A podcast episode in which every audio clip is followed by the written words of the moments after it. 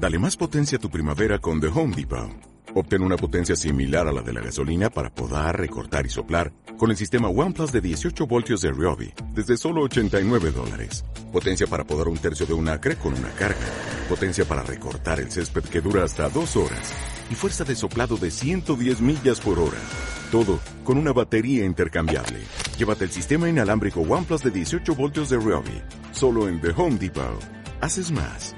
Logras más. Había una vez un país muy lejano llamado Horvin al que le declararon la guerra porque se decía que había traicionado un acuerdo mundial, el acuerdo de las bolas de energía. Las bolas de energía te hacían más fuerte, más rápido y con la puntería exacta a la hora de disparar, pero solo duraban cuatro horas. El pacto que Horvin había traicionado era que solo se permitía tomar tres al día, pero los de este país tomaban seis. Un día el presidente de Printera fue a pedirle explicaciones a Horvin por qué abusaban de las bolas de energía, puesto que ese abuso alteraba la corriente vital. El presidente de Horvin ordenó que asesinaran al presidente de Printera. Y así empezó todo. Printera declaró la guerra a Horvin. A Malik le dispararon en el brazo. Se iba a caer por un precipicio cuando vio una mano amiga que le salvó. Malik se quedó sorprendido, pues quien la había salvado era un soldado del bando enemigo. El chico tranquilizó a Malik, le dijo que se llamaba Riku. Malik le preguntó por qué le había salvado. Riku le comentó que él no era de Horvin, sino era de Villa Crepúsculo, y que además ya no le quedaban bolas de energía. Malik se alegró porque él era de Virgil Radiante.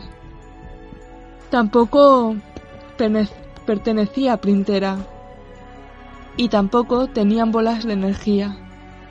Villa Crepúsculo era aliada de Horvin y Virgil Radiante era aliada de Printera. Riku curó a Malik del disparo que había recibido en el brazo durante la batalla. Pasaron un día andando y conversando. Cuanto más hablaban, más tenían en común. A los dos les gustaba la misma música, los mismos grupos, los deportes, hasta eran seguidores del mismo equipo.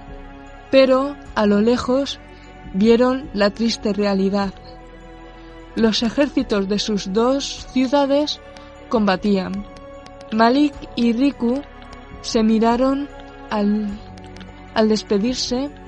Malik le dijo que en otras circunstancias podrían haber sido amigos y que estaba en deuda con él por haberle salvado la vida y agradecido por haberle curado el brazo.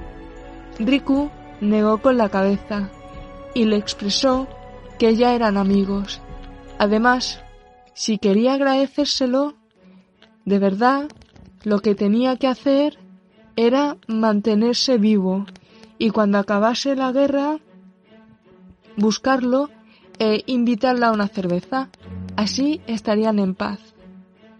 Pasó un año y acabó la guerra, con la rendición de Horvin, que ya no recibiría más ayuda de sus aliados. Malik se puso en busca del paradero de Riku, pero recibió la noticia de que Riku había fallecido en la guerra. Se fue al cementerio donde estaba enterrado Riku. Se colocó frente a la tumba y puso una botella de cerveza sobre ella,